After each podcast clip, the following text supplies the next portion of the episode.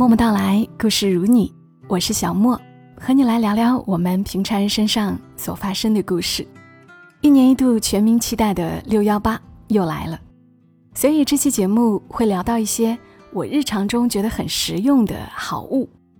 今年六幺八恰逢京东二十周年庆，京东准备了超多的现金红包，红包金额最高两万六百一十八元。而我们本期节目也参与到了喜马拉雅六幺八夏日好物节活动，五月二十九号零点起至六月十八号，每天都能够在节目播放页下方的小黄条领红包、再购物、分享好友。还能有更多额外的惊喜。说起来，现在购物的便捷和以前真的有很大的不同。作为八五后，我记得我们小时候的农村还是很贫穷的，物质也缺乏。哪个小朋友有个新鲜的玩具，一个塑料洋娃娃，一个新文具盒，都能够引起其他小朋友的围观。但无论是在什么样的经济条件下，总有人能够在极其普通的日子里，攒得一些微小的幸福。我常常会想起我的伯母，很多次在说起她的时候，我都说她是这个世界上最好的女人。从我记事起，我记得她家就只有一间卧室、一个厢房、一间厨房和一个堂屋。但伯母养育了四个女儿，很神奇的是。就是这简陋的几间房住下了这么多人，也并不让人觉得拥挤杂乱。就连厨房没有打水泥的泥巴地面，都总是打扫的干干净净。我一直记得他家有个长方形的玻璃鱼缸，倒扣着放在那台十四寸的黑白电视机旁，在书桌上，里面整整齐齐地摆放着旧的布娃娃。堂姐们得到过的小的音乐盒等等，是小时候我认为非常好看、非常宝贝的东西了，一度让我很羡慕。我还羡慕，在姐姐们住的厢房里，有一个很大的木箱子，应该是伯母的嫁妆吧。她给姐姐们用来做书桌，然后箱子里整整齐齐的放着书、日记本等等。在他们住的房子是土砖的墙面，但是在土砖的墙面上，贴着姐姐们喜欢的林青霞的海报。我后来才明白，我羡慕的是什么。我羡慕的不仅是装满布娃娃和音乐盒的玻璃缸永远透亮干净，我羡慕的是伯母如此珍视的保留着孩子们的小玩意儿，哪怕。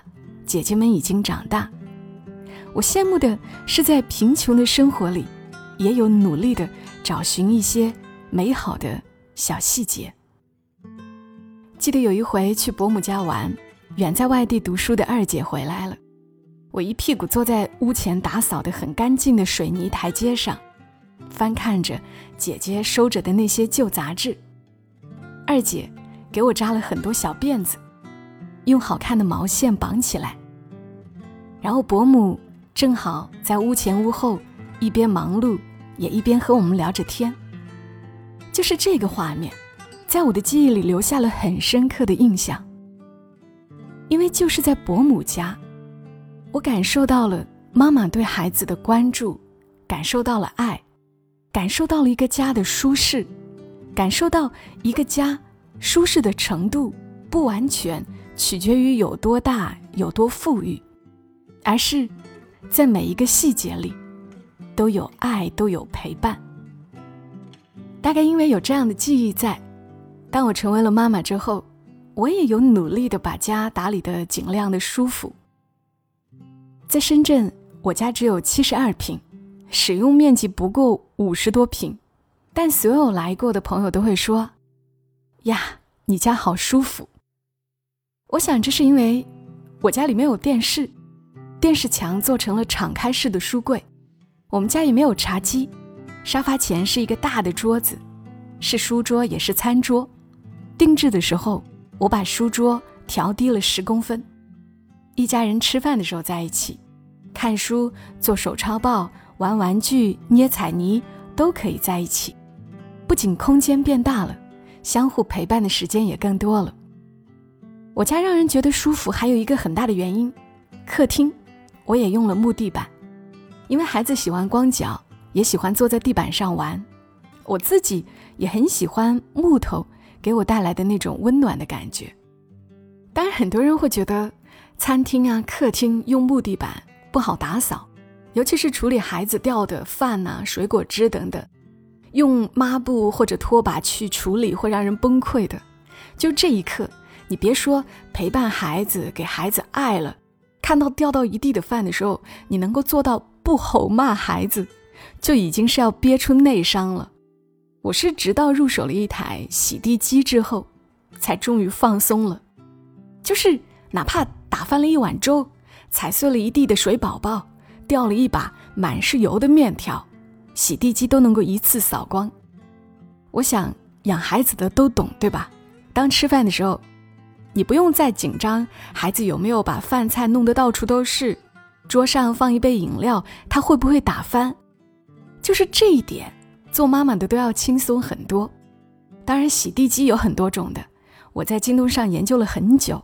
也问了用过的朋友，最后选了性价比比较高的追觅 H 十二，就真的很感谢时代，感谢科技的进步。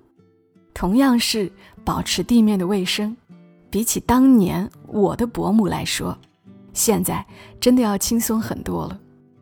干净的地面对幸福感的提升，大家都有体会。就你想象一下，在夏天开着空调，坐在地板上吃着西瓜。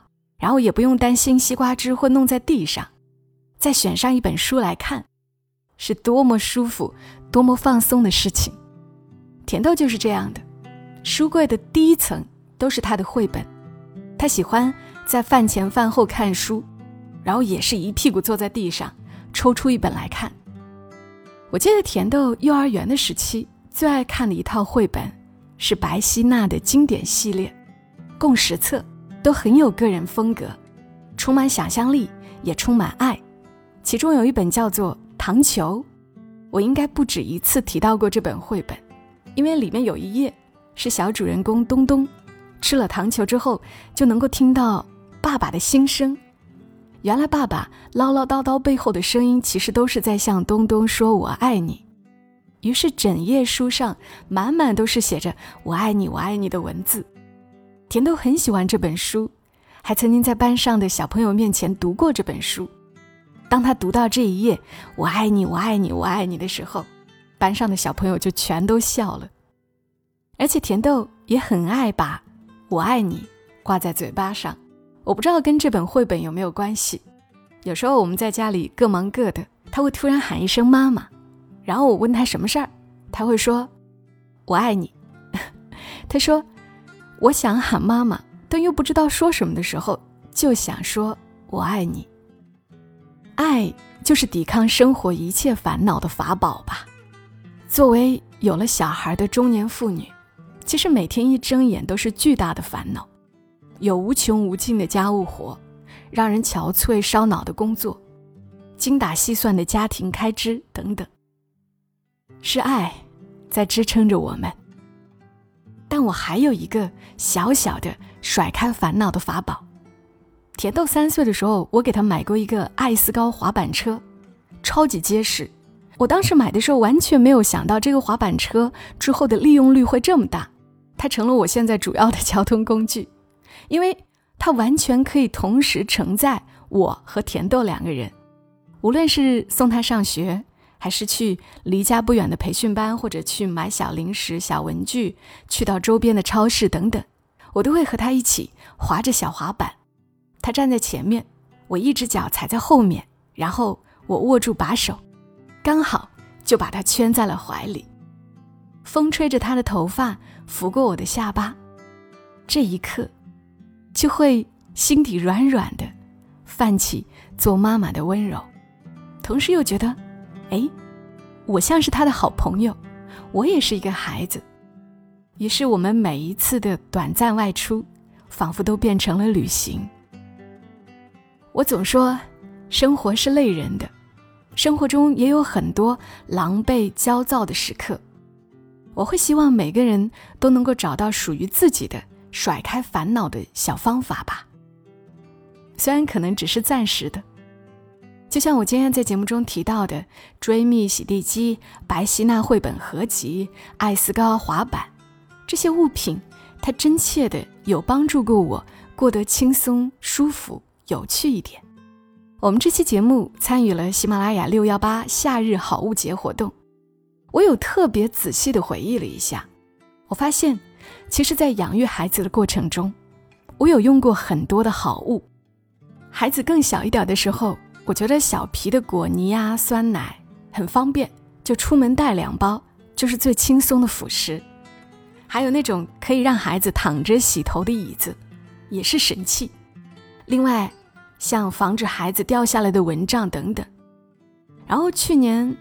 甜豆开始上小学一年级了，我又觉得我们家用的那款大力神灯，就是一款可以辅导作业的护眼台灯，也给我帮了很大的忙。